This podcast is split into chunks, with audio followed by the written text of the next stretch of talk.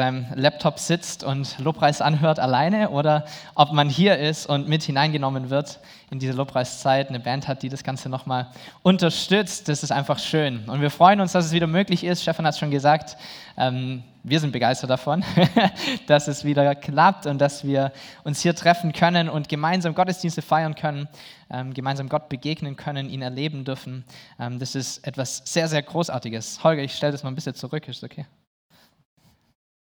Ja, und wir haben äh, letzte Woche eine Predigtserie eröffnet, äh, sind da eingestiegen mit dieser ersten Predigt von Stefan. Diese Predigtserie heißt Die neue Normalität. So ein bisschen Anspielung auf Corona-Zeit, bisschen Anspielung auf Mundschutz, bisschen Anspielung auf Desinfektion, Abstand, all diese Dinge, die wir irgendwie kennengelernt haben, von denen wir hoffen und beten, dass sie nicht ein Dauerzustand werden, sondern vorübergehend sind. Ja, wir haben uns nicht damit abgefunden, dass es jetzt halt immer so ist. Ganz im Gegenteil, wir freuen uns darauf, dass mehr und mehr auch Dinge Dinge wieder möglich werden und gelockert werden. Aber uns geht es in dieser Predigtserie nicht wirklich um Corona, uns geht es auch nicht wirklich um Hände desinfizieren, mir ist auch egal, wie lange du dir die Hände wäschst oder sonst irgendwas, sondern es geht uns eigentlich darum, dass wir als Christen seit Pfingsten eigentlich auch in einer neuen Normalität drin leben. Seit Pfingsten ähm, gibt es diesen Heiligen Geist, der nicht nur irgendwo um uns herum ist, sondern der in uns drin ist. Und das ist eine neue Art zu leben, eine neue Normalität, die für uns aber, vielleicht wenn wir ehrlich sind, manchmal gar nicht so normal ist. So wir leben manchmal nicht in dieser neuen Normalität, in der wir eigentlich leben sollten. Römer 8, Vers 10 bis 11, ganz bekannte Verse. Wenn aber nun Christus in euch ist, dann habt ihr aufgrund der Gerechtigkeit, die Gott euch geschenkt hat, den Geist empfangen und mit ihm das Leben.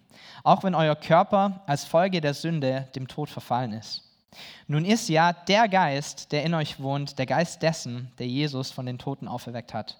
Und weil Gott Christus von den Toten auferweckt hat, wird er auch euren sterblichen Körper durch seinen Geist lebendig machen, durch den Geist, der in euch wohnt. So, das ist unsere neue Normalität. Wie normal ist es für dich? Ähm, wenn ich mein Leben anschaue ähm, und ehrlich bin, so normal ist es irgendwie nicht. So, ich glaube, wenn wir als Christen weltweit, ähm, lass mal alles andere irgendwie weg und nur diesen einen Vers, wenn wir es hinbekommen würden, den umzusetzen und uns dessen bewusst zu sein, was das bedeutet, ich glaube, die Welt würde anders aussehen, oder? Ich glaube, die Kirche würde anders aussehen. Ich glaube, das Christentum würde anders aussehen. Und trotz alledem, trotzdem, dass wir es wissen und kennen, diese Verse schon zigmal gehört haben, tun wir uns doch manchmal schwer, in diesem neuen Bewusstsein zu leben, dass dieser Geist Gottes, Gott selbst in all seiner Fülle und Kraft und Herrlichkeit und Macht und Autorität in dir und in mir drin steckt. Das ist ein Gedanke, der manchmal zu hoch ist für uns zu greifen.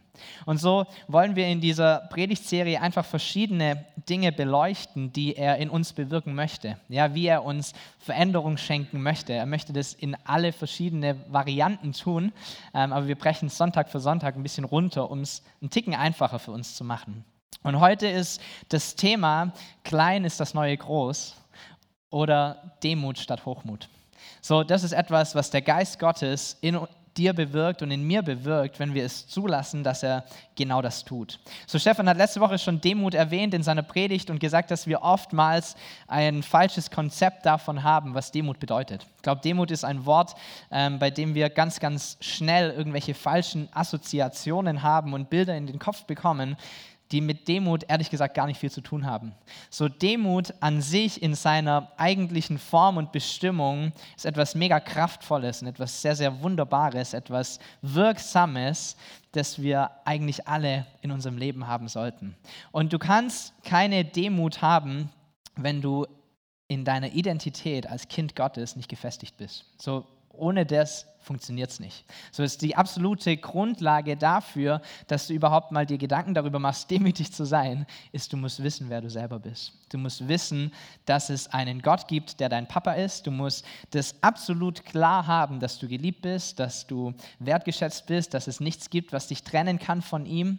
Und diese Dinge müssen so drinne sein in dir, so sich einbrennen, ja, dass ich dich nachts um zwei anrufen kann und aufwecken und du weißt, ich bin Kind Gottes. Das ist meine Identität. Das ist das, was mich auszeichnet. Aber ich glaube, dass genau hier oftmals unser Problem beginnt, weil wir uns als etwas anderes sehen als eben das, weil wir uns dieser Identität nicht vollkommen bewusst sind. Und wir schauen in einen Spiegel hinein, wir versuchen uns selber irgendwie zu sehen und zu erkennen, wer wir sind. Und dann gibt es, glaube ich, so zwei Varianten. Entweder wir sehen uns als viel, viel kleiner an, als wir eigentlich sind. So, wir schauen in diesen Spiegel rein und denken, ja, Demut, das bedeutet, ich bin Schuhabstreifer. Demut, das bedeutet, ich muss meine Gaben kleinreden, ich muss meinen Einfluss ignorieren, ich ähm, muss als Christ am besten unbemerkt bleiben. Die Leute sollen gar nicht wissen, dass ich im Raum bin, weil wer bin denn ich, dass ich irgendwas zu sagen hätte oder sprechen dürfte oder was auch immer. Und du schaust dir diesen Spiegel an und du erkennst vielleicht, dass du nicht so schön bist, wie du es gerne wärst oder nicht so schlank, wie du es gerne wärst oder nicht so muskulös, wie du es gerne wärst und dass du vielleicht nicht so redegewandt bist, wie du das gerne wärst und du reflektierst dein Glaubensleben und du bemerkst, das mit dem Beten kriege ich selten hin, Bibellesen regelmäßig ist bei mir auch irgendwie so ein Dauerthema. Das letzte Mal, als ich jemand von Jesus erzählen wollte, ging das komplett in die Hose und eigentlich kann ich das überhaupt nicht. Ich war schon froh, dass ich überhaupt was rausbekommen habe. Und du schaust dich so an in diesem Spiegel und du machst dich immer kleiner und kleiner und kleiner. Und du denkst, Gott kann mit Sicherheit Großes tun, auch mit anderen Menschen, aber nicht wirklich mit mir. So, das ist die eine Seite, wie wir manchmal uns anschauen oder in den Spiegel schauen. Und das ist keine Demut, das ist eine falsche Demut, das ist eigentlich letztendlich Arroganz. Weil du deinen Worten und den Worten vielleicht dieser Gesellschaft und den Leuten um dich herum mehr Glauben schenkst als den Worten, die Jesus über dich ausspricht. Das ist Arroganz keine Demut. Das ist ein, falsche, ein falsches Denken, eine falsche Art, über sich selbst zu denken. So, die andere Seite, auf der anderen Seite kann man auch vom Pferd fallen, ist, du schaust in diesen Spiegel rein und du siehst so einen Superman, so den Überflieger, der, der irgendwie alles kann und dem es auch gut gelingt und ähm, der einfach so vielleicht einen, einen kleinen Ticken besser ist als der Rest. Ja, muss ja gar nicht viel sein, die anderen sind schon auch gut, die können auch was, das erkenne ich auch an, aber am Ende des Tages, unterm Strich, ich stehe einfach noch mal ein bisschen drüber. Bin so ein ganz kleines bisschen besser. Ne? So ein bisschen mehr weiß ich schon, so ein bisschen länger bin ich doch im Glauben, so ein bisschen mehr verdiene ich halt trotzdem, so ein bisschen schöner ist mein Haus dann doch, so ein bisschen besser war mein letzter Urlaub, so einen ganz kleinen Ticken stehe ich einfach über dem Rest, ja, wenn man ehrlich ist. Und so glaube, bevor du dazu schnell sagst, das betrifft mich nicht, wenn, dann bin ich eher auf der anderen Seite. Ähm, ich glaube, Arroganz, diese Hochmütigkeit, diese, naja, ich bin ein bisschen besser wie der Rest, ist präsenter in unserem Leben, als wir uns das manchmal eingestehen. Ja, wir, ich glaube, wir haben einen Stolz in uns, der zu einer Arroganz manchmal neigt. So vor ein paar Wochen wurde George Floyd in Amerika umgebracht und es hat Wellen geschlagen in der ganzen Welt. Ich möchte nicht politisch irgendwie werden, aber ich möchte dieses Beispiel aufgreifen, weil es mich verwundert hat oder mich wieder die Augen wieder geöffnet hat dafür, wie schnell wir in Deutschland waren, solche Sachen zu sagen wie, ja, die Amis halt wieder. Bei denen passiert sowas halt. Oder wenn wir an Corona denken und das Ganze, wie es gestartet ist und, naja, was die Chinesen da wieder gemacht haben, keine Ahnung. Und jetzt haben wir den Salat, ja? Oder wir sind stolz als Deutsche mit einem Nationalstolz ähm, darauf, dass wir Qualitätsprodukte herstellen, oder? Und wie oft erkennst du dich in Situationen oder in Gesprächen wieder, wo so Sätze fallen wie, naja, wenn du was Gutes willst, dann kaufst Deutsch. Alles andere ist eigentlich Klump, das kannst du direkt in den Müll schmeißen. Ja? Kennt ihr sowas? Hey, und wisst ihr, da ist die, die, die Grundlage dessen, ist ein Denken, wir besser als die, oder? Wir besser als die. Die mögen schon auch gut sein und für die reicht wahrscheinlich die Qualität ja aus, aber für mich halt nicht. Ja? Ich brauche eine bessere. Und so glaube ich, wenn wir ehrlich miteinander sind und unser Herz mal anschauen, haben wir solche arroganten Züge oder solche hochmütigen Züge wahrscheinlich in unserem Leben viel, viel mehr, als wir das uns selber eingestehen.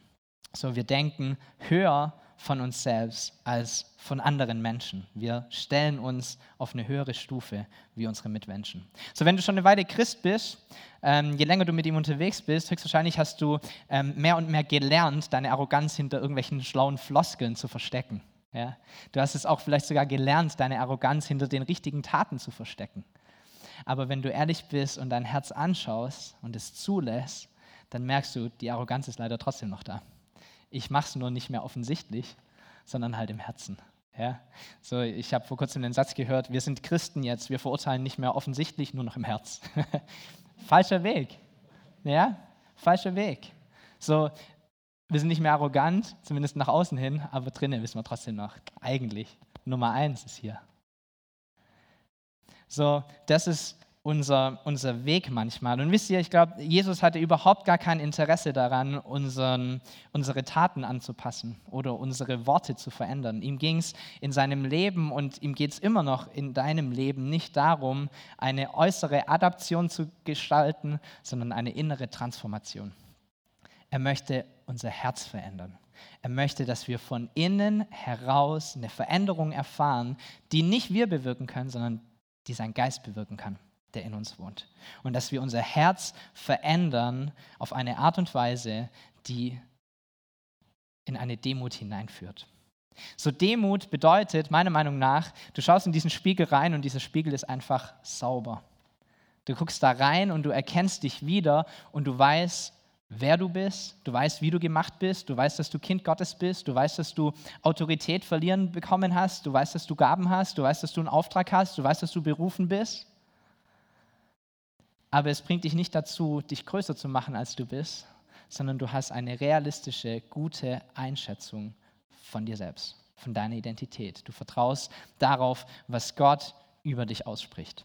Und wisst ihr, ich glaube, das, das Ende oder der, der Anfang von Demut kommt dann, wenn wir es schaffen, uns den ganzen Tag nicht selber im Spiegel anzuschauen, so sauber der dann auch sein mag, sondern wenn wir es schaffen, so ein gutes Bild von uns selbst zu haben, zu wissen, wer wir sind, dass wir es schaffen, dass wir es nicht nötig haben, den ganzen Tag nur in den Spiegel zu gucken, sondern dass wir es schaffen, unseren Blick mal abzuwenden von uns selbst und hinzudrehen zu anderen Menschen. Mal beginnen, andere Menschen höher zu schätzen als uns selbst. Mal wegzuschauen von unserem Komfort, von unseren Problemen, von unseren Zielen und unseren Träumen, von dem, dass wir am Ende des Tages halt gut dastehen, dass wir einen Ertrag bekommen, wenn wir irgendetwas tun. Und einfach mal diese, dieses Selbst so ein bisschen zurücknehmen und hinschauen zu anderen, zu dem, was ihnen gut tut, wie wir ihnen dienen können. So, der Philipperbrief ist ein sehr, sehr spannender Brief, in dem Paulus eigentlich komplett von Anfang bis Ende uns dazu aufruft, dass wir dem Beispiel Jesus hinterherlaufen sollen, dass wir so werden sollen, wie er war. Und eine dieser Dinge, die er da drin schreibt, ähm, ist auch, das, oder er ruft uns dazu auf, demütig zu sein. Philippa 2, Vers 3 bis 5 steht, Rechthaberei und Überheblichkeit dürfen keinen Platz bei euch haben. Vielmehr sollt ihr demütig genug sein, genau dieser Punkt, von euren Geschwistern höher zu denken als von euch selbst. Demütig genug sein, von anderen höher zu denken als von dir selbst. Jeder soll auch auf das Wohl der anderen bedacht sein, nicht nur auf das eigene Wohl. Das ist die Haltung, die euren Umgang miteinander bestimmen soll. Es ist die Haltung, die Jesus Christus uns vorgelebt hat. So, weiß nicht, wie leicht dir sowas fällt. Ich weiß nicht, wie leicht es dir fällt, andere höher zu stellen als dich selbst. Weil wisst ihr, ich glaube, wir drehen uns sehr, sehr gern um uns selbst. Also zumindest ich. So, ich glaube, wir haben genug auch in unserem Leben, dass es uns ausreicht, uns um uns selbst zu drehen, oder? So, Familie reicht ja schon, mein Leben reicht ja schon. So, ich habe genug Probleme und Schwierigkeiten und Dinge, in denen ich drinstecke und Familie und Arbeit und sonstiges. Wenn man ehrlich ist, man muss diesen Kreis gar nicht so arg aufweiten und da noch andere Leute reinlassen, weil eigentlich ist doch schon genug. Und so drehen wir uns um unsere eigenen Dinge. Und wenn wir es schaffen, da herauszubrechen und mal was für andere zu tun, dann ist es meistens gebunden an eine Bedingung, solange ich trotzdem in meinem Leben noch so weitermachen kann wie bisher. So natürlich kann ich anderen ähm, irgendwie helfen und mit ihnen unterwegs sein, aber solange es halt komfortabel und zeitlich günstig ist für mich, so dann geht es schon. So natürlich kann ich ein bisschen Geld spenden an Leute, die das mehr brauchen wie ich, aber halt solange ich meinen Luxus noch leben kann. Ja? Wenn es daran geht, den abzubauen, dann wird es wieder ein bisschen schwierig. So, wir stellen nicht wirklich andere über uns selbst, sondern wir geben halt den Anschein, solange es trotzdem noch in unser Wohl hineinpasst. So, wenn es mir noch gut geht, dann kann ich auch was für andere tun. Aber das bedeutet nicht, dass du andere höher stellst als dich selbst. Wieder, Jesus möchte eine innere Transformation, keine äußere Adaption. Er möchte dein Herz verändern. Ich habe eine Diskussion gehabt mit einer Freundin vor zwei oder drei Jahren, die davon überzeugt war, hat sie gesagt, es gibt keine einzige Tat auf dieser Welt, die selbstlos ist. So dieser klassische Altruismus, das Jesus auch vorgelebt hat, kann es eigentlich gar nicht geben, weil wir sind immer getrieben von unserem eigenen Nutzen. Selbst wenn wir was Gutes tun, wollen wir eigentlich auf irgendeine Weise auch von selber davon profitieren, egal wie es ist. Finde ich ein bisschen ein krasses, ähm, eine krasse Einstellung, aber diese, diese Aussage kann uns, glaube ich, mal dazu bringen, ein bisschen zu reflektieren, mal unser Herz ein bisschen genauer anzuschauen und zu sagen, was ist denn eigentlich mein Herz? Was ist denn eigentlich der Grund, warum ich andere Leute ähm, achte oder schätze oder was auch immer? Was ist der Grund, warum ich meine guten Taten tue? Will ich nachher gut dastehen oder möchte ich tatsächlich die anderen höher achten als mich selbst. So, vielleicht ein Gedanke, den du einfach mal mitnehmen kannst, um dein Leben zu reflektieren. So, Jesus hat uns in Perfektion mal wieder vorgelebt, was es heißt, demütig zu sein. Er hat es uns gezeigt und bewiesen. Er hat das Wohl anderer Menschen, das Wohl von dir und mir über sein eigenes gestellt. So, Philipperbrief geht es weiter, die nächsten Verse. Kap, ähm, nach wie vor Kapitel 2, Vers 6. Er, der Gott in allem gleich war, und auf einer Stufe mit ihm stand, nutzte seine Macht nicht zu seinem eigenen Vorteil aus. Im Gegenteil, er verzichtete auf alle seine Vorrechte und stellte sich auf dieselbe Stufe wie ein Diener. Er wurde einer von uns, ein Mensch wie andere Menschen. Das ist schon mal krass. Aber er erniedrigte sich noch mehr. Im Gehorsam gegenüber Gott nahm er sogar den Tod auf sich. Er starb am Kreuz wie ein Verbrecher.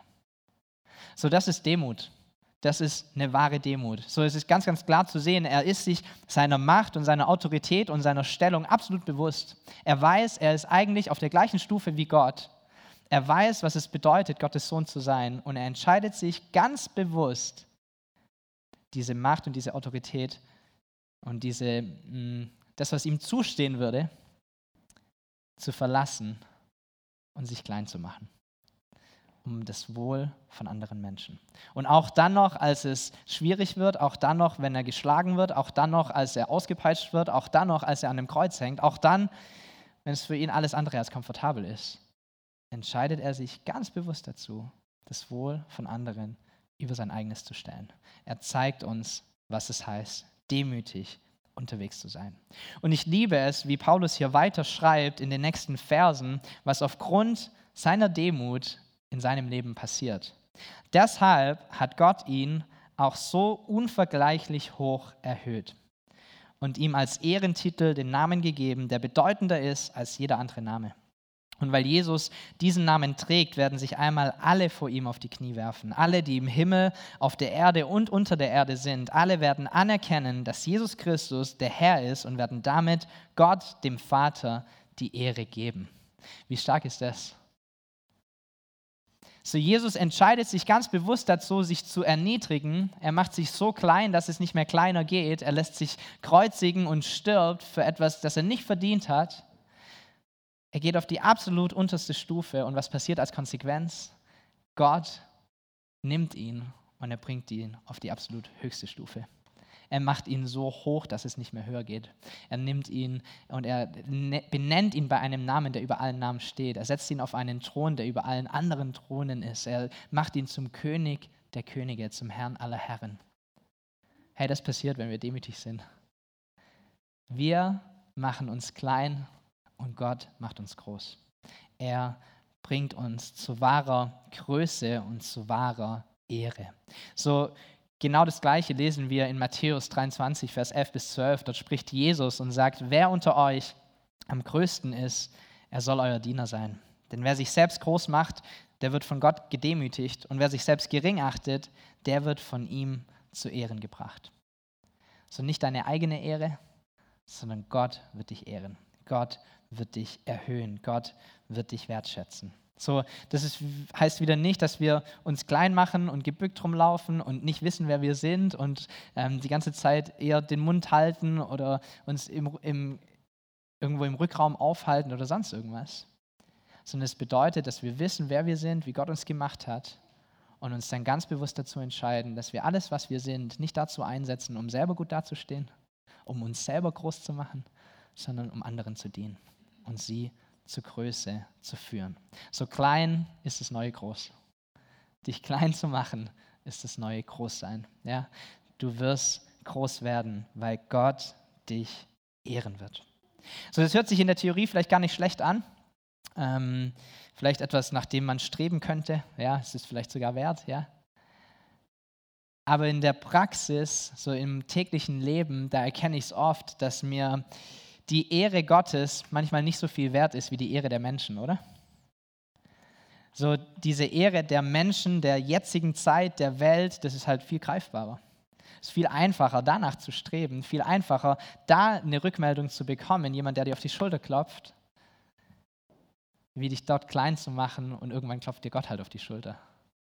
So, auch davon spricht Jesus. Lukas 14 nimmt er dieses Beispiel. Wenn du jemand zu einem Festessen bei jemand zu einem Festessen eingeladen bist, dann nimm nicht oben am Tisch Platz. Es könnte ja sein, dass einer von den anderen Gästen angesehener ist als du. Und der Gastgeber, der euch beide, dich und ihn eingeladen hat, müsste dann kommen und zu dir sagen, mach ihm bitte Platz. Und dir bliebe nichts anderes übrig, als dich beschämt ganz unten hinzusetzen. Keine gute Situation. Nein, nimm ganz unten Platz, wenn du eingeladen bist. Wenn dann der Gastgeber kommt, wird er zu dir sagen, mein Freund, nimm doch weiter oben Platz.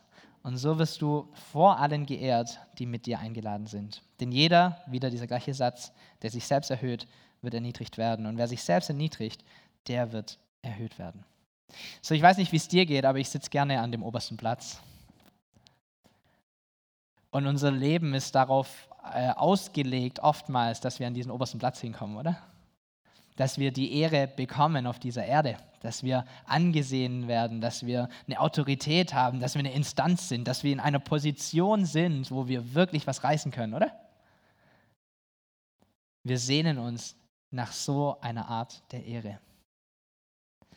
Aber wisst ihr, was Jesus hier so klar macht, ist, eigentlich geht es nicht darum, wer du auf dieser Erde bist, sondern eigentlich geht es darum, dass du in Demut dich klein machst und darauf vertraust, dass ich dir Ehre bringen werde, dass ich dich erheben werde. So im Philipperbrief, Paulus schließt es ab, er erzählt von der Demut Christi, er erzählt davon, dass wir auch so sein sollten, er haut so ein paar Dinge raus und dann schreibt er in Vers 12 bis 15 so eine Zusammenfassung, was bedeutet das jetzt für uns? als Christen? Was bedeutet das jetzt für mich, für mein Leben? Da sagt er, was folgt daraus, liebe Freunde? So wie ihr Gott bisher immer gehorsam gewesen seid, sollt ihr euch ihm auch weiterhin mit Respekt und mit tiefer Ehrfurcht unterstellen und alles daran setzen, dass eure Rettung sich in eurem Leben voll und ganz auswirkt. Alles daran setzen, dass dieser Geist Gottes, der in dir wohnt, in dir Raum einnehmen darf und dich transformieren darf, dein Herz verändern darf, dich verändern darf. Gott selbst ist ja in euch am Werk und macht euch nicht nur bereit, sondern auch fähig dazu, zu tun, was ihm gefällt. Verbannt alle Unzufriedenheit und alle Streitsucht aus eurer Mitte, denn ihr sollt ein tadelloses Leben führen, das in keiner Weise vom Bösen beeinflusst ist. Wenn ihr als Kinder Gottes mitten in dieser verdorbenen und heillosen Welt vorbildlich lebt, dann werdet ihr unter euren Mitmenschen wie Sterne am Nachthimmel leuchten. So diesen letzten Vers sprechen wir uns gerne zu. Wenn du irgendwie Ermutigung brauchst, dann ist der Vers immer gut, oder? So, du wirst leuchten wie die Sterne in einer dunklen Welt und Gottes Licht kommt durch dich durch und so weiter. Die Verse davor, wo Paulus uns beschreibt, wie wir da hinkommen, Lassen wir mal unter den Tisch fallen, oder? So, er beschreibt es so, so klar. Da ist ein Heiliger Geist, der ist am Werk in dir und er versucht es, dass er wirken darf in dir. Dass er dich verändern darf, dass er dein Herz berühren darf, dass er zu dir sprechen darf, dass er dir sagen darf, wer du bist und dass er dein Herz berühren kann und hinziehen kann zu anderen Menschen, sodass du dich nicht um dich selbst drehst, sondern zu anderen hingehst. Und das ist die wahre Demut. Das ist das Abwesensein von Hochmut. Ja? Und das Ergebnis davon ist, dass wir, wenn wir das tun, leuchten wie die Sterne am Himmel. Warum? Weil es die Welt nicht tut. Weil die Welt immer ich fokussiert ist, oder? Ich, ich, ich. Mein Komfort, mein Leben, meine Gaben, mein Beruf, all das. Zuerst vielleicht, ja, die, die gut sind, sagen ich zuerst und dann andere. Andere kommen schon auch noch dran, aber halt erst ich. Der Weg von Jesus ist andere zuerst, dann ich. Das heißt Demut. Das ist die neue Normalität, in der wir eigentlich leben sollten, aber wenn wir ehrlich sind, oftmals nicht Normalität ist, oder? So, ich war konfrontiert mit genau diesem Ding. Ich war herausgefordert ohne Ende diese Woche. Ähm, immer wenn man eine Predigt vorbereitet, ist man genau in diesem Punkt auch extrem gefordert. Und ich war extrem herausgefordert, dass ähm, Jesus zu mir gesagt hat, Domme, warum probierst du diese Demut und alles, was du machst, eigentlich immer und immer wieder alleine? So, du kannst dir das vornehmen, du kannst dir das auf deinen Spiegel schreiben, du kannst da dir die Stellen in der Bibel umranden, du kannst das den ganzen Tag singen, du kannst irgendwie versuchen, dieses Ding hinzubekommen. Aber ich habe es vorhin schon gesagt, es geht nicht darum, dein Äußeres zu verändern, sondern es geht darum, dein Herz zu verändern. Und das kriegst du alleine nicht hin. Es geht darum, es zuzulassen, dass Gott in all seiner Kraft hineinkommt und in dir etwas bewirkt, das du selbst nicht bewirken kannst. So, lass mich da dir den Stress ein bisschen nehmen. Demut wirst du alleine nicht schaffen. Demut schaffst du durch Gottes Geist in dir. Demut schaffst du durch sein Sprechen in dein Leben, dadurch, dass er bestätigt, wer du bist, die Identität gibt und dadurch, dass er dir ein Herz gibt für andere Menschen, dass du sie höher schätzt als dich selbst. So, lass uns das tun. Lass, lass uns uns ausstrecken genau danach, dass Gott uns bestätigt in dem, was wir sind und dass Gott unser Herz transformiert, es verändert, unser Denken verändert, sodass wir nicht mehr so ich, ich, ich fokussiert sind, sondern dass wir es schaffen, unseren Blick mal, zumindest für eine kurze Zeit, von uns und von unserem Komfort und Luxus und Problemen und Zielen und Träumen und was auch immer, ein bisschen abzuwenden und zu anderen Menschen hinzuschauen. So, wir wollen gemeinsam ein Lied singen. Ähm, dieses Lied heißt Der Herr segne dich. Die Band darf schon nach vorne kommen. Ist in den letzten Monaten relativ groß geworden, dieses Lied. Und ich lade dich ein, einfach dieses Lied zu singen. Und während du das singst, äh, es gibt ganz, ganz viele Lobpreislieder, die so ein bisschen gute Dinge aussprechen über uns, statt wir gute Dinge über Gott. Ja? Und das ist auch okay, hat auch seine Richtigkeit aber wir neigen dann manchmal dazu, diese Dinge einfach nur für uns selbst zu nehmen, oder? Und auch dieses Lied, glaube ich, ja, ja, Segen, Segen, komm, komm, ja. Und meine Kinder auch noch und die Kinder meiner Kinder und in alle Generationen, come on, ja, gib mir.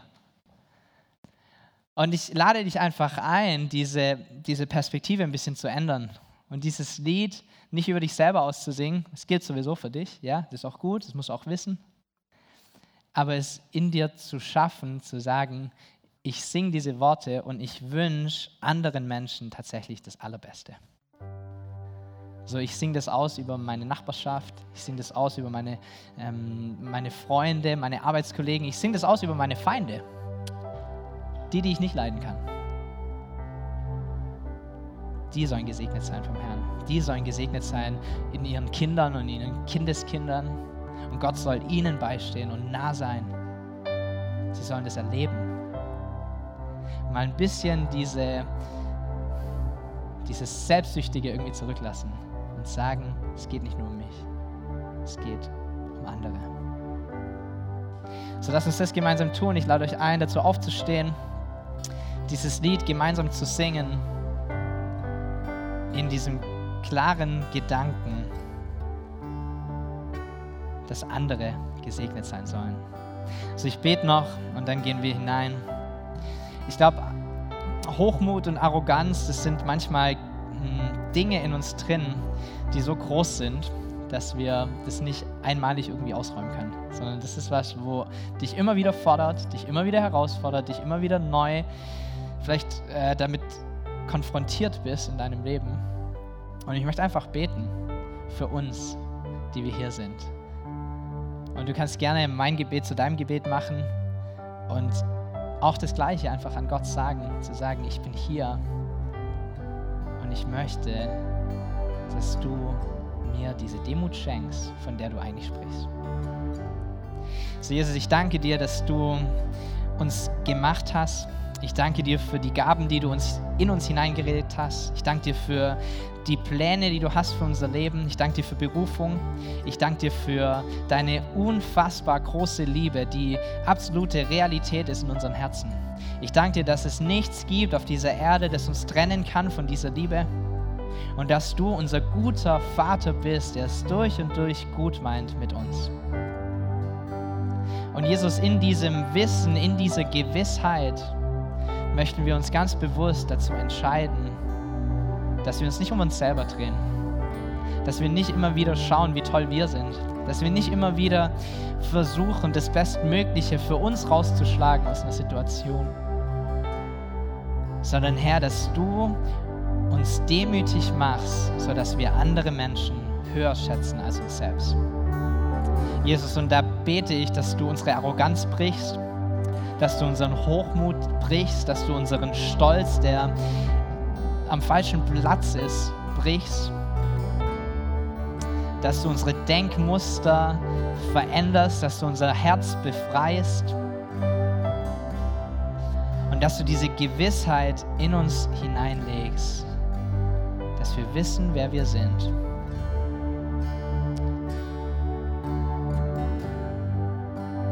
Und dass wir es schaffen, zu anderen hinzuschauen. Jesus, mach du uns demütig.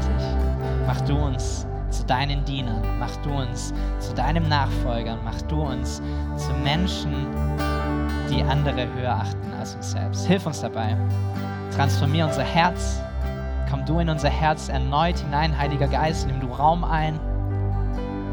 Verändere du, weil wir können es nicht allein. Wir schaffen es nicht allein. Laden dich ein, Heiliger Geist, wirke du jetzt in diesem Moment, jetzt während diesem Lied. Verändere du uns. Amen.